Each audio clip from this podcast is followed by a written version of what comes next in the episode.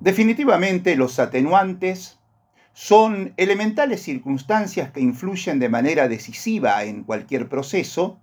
y que explican por qué a un resultado no se lo debe merituar de la misma manera si esas circunstancias están o no presentes.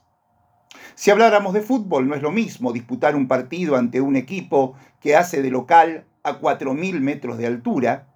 que jugar contra el mismo rival en el llano. No es lo mismo afrontar un encuentro con un jugador menos, porque un ágil fue expulsado a poco de iniciado el partido, que hacerlo con la normalidad de 11 contra 11. Así como todos los futboleros entendemos que esos condicionantes deben ser tenidos en cuenta al analizar un partido, se me ocurre que la frase de Cristina en la promocionada entrevista de la noche del jueves sobre el comprender textos y contextos no aplica solamente a su candidatura que nunca fue, sino también al análisis de cualquier proceso político. Por caso, las elecciones de hace poco más de una semana en nuestra provincia.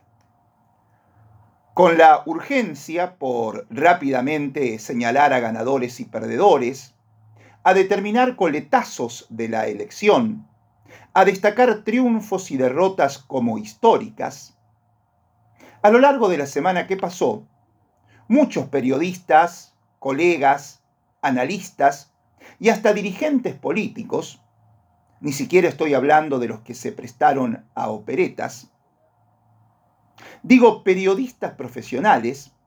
publicaron análisis que parecieron de habitantes de un termo, al interpretar los resultados como si las elecciones sobre las que posaron su mirada crítica se hubieran desarrollado después de un periodo gubernamental normal o, lo que es peor, que las mismas tuvieron lugar en una provincia que tiene trazada una suerte de alambrado donde no entra ni sale nadie. Cualquier análisis, debería contemplar la clave que es el contexto particularísimo en el que se dieron estos comicios. Se atravesó una pandemia inédita que arrojó poco menos de 130.000 muertos en el país y 164 en La Pampa. Una guerra, la de Ucrania y Rusia, que le causó a la Argentina un perjuicio económico cercano a los 5 mil millones de dólares en su balanza comercial y un costo fiscal de 588 mil millones por mayores subsidios debido al aumento de precios y compras energéticas. También una sequía que lastimó toda la producción agrícola argentina una inflación interanual de más del 108%, un deterioro social crónico y estructural de nuestra sociedad que se explica más que por el aumento de precios, que es incontrolable, por la creación de nuevos empleos, el deterioro de los existentes y la caída de las remuneraciones, con 10 millones de personas en la Argentina que presentan graves problemas de empleo por estar desocupadas u ocupadas temporalmente, y el fenómeno de trabajadores pobres, es decir, ocupados que viven en un hogar con ingresos por debajo de la línea de pobreza. El gobierno nacional es de extracción peronista y, por primera vez en la historia, el peronismo, que siempre ha sido, un poquito más, un poquito menos, la mitad de este país, definitivamente hoy es un tercio del mismo y corre el riesgo de quedarse afuera del balotaje en las elecciones presidenciales, que serán de tres tercios, algo que advirtió Cristina en su reaparición mediática. Además, las encuestas de los últimos días de Federico Aurelio indican que están cabeza a cabeza el frente de todos y Milei compitiendo por el segundo lugar, detrás de Juntos por el Cambio. Además, este analista revelaba que si hoy las elecciones fueran de los menores de 40 años, Milei ganaría en primera vuelta Y si las elecciones fueran exclusivamente de hombres, Milei también ganaría en primera vuelta. Y en La Pampa, por segunda vez desde la vuelta de la democracia, el peronismo venía de una derrota en elecciones de medio término en un contexto mejor que el actual. En medio de ese panorama, que el peronismo de La Pampa haya perdido solo 11.000 votos respecto a 2019, que haya mantenido las intendencias de la capital, de la segunda ciudad con mayor cantidad de habitantes y de la población que más ha crecido en los últimos años, que triunfara en la mitad de las localidades de la provincia, habiendo perdido en solo dos de las localidades norteñas y ganado en todo el oeste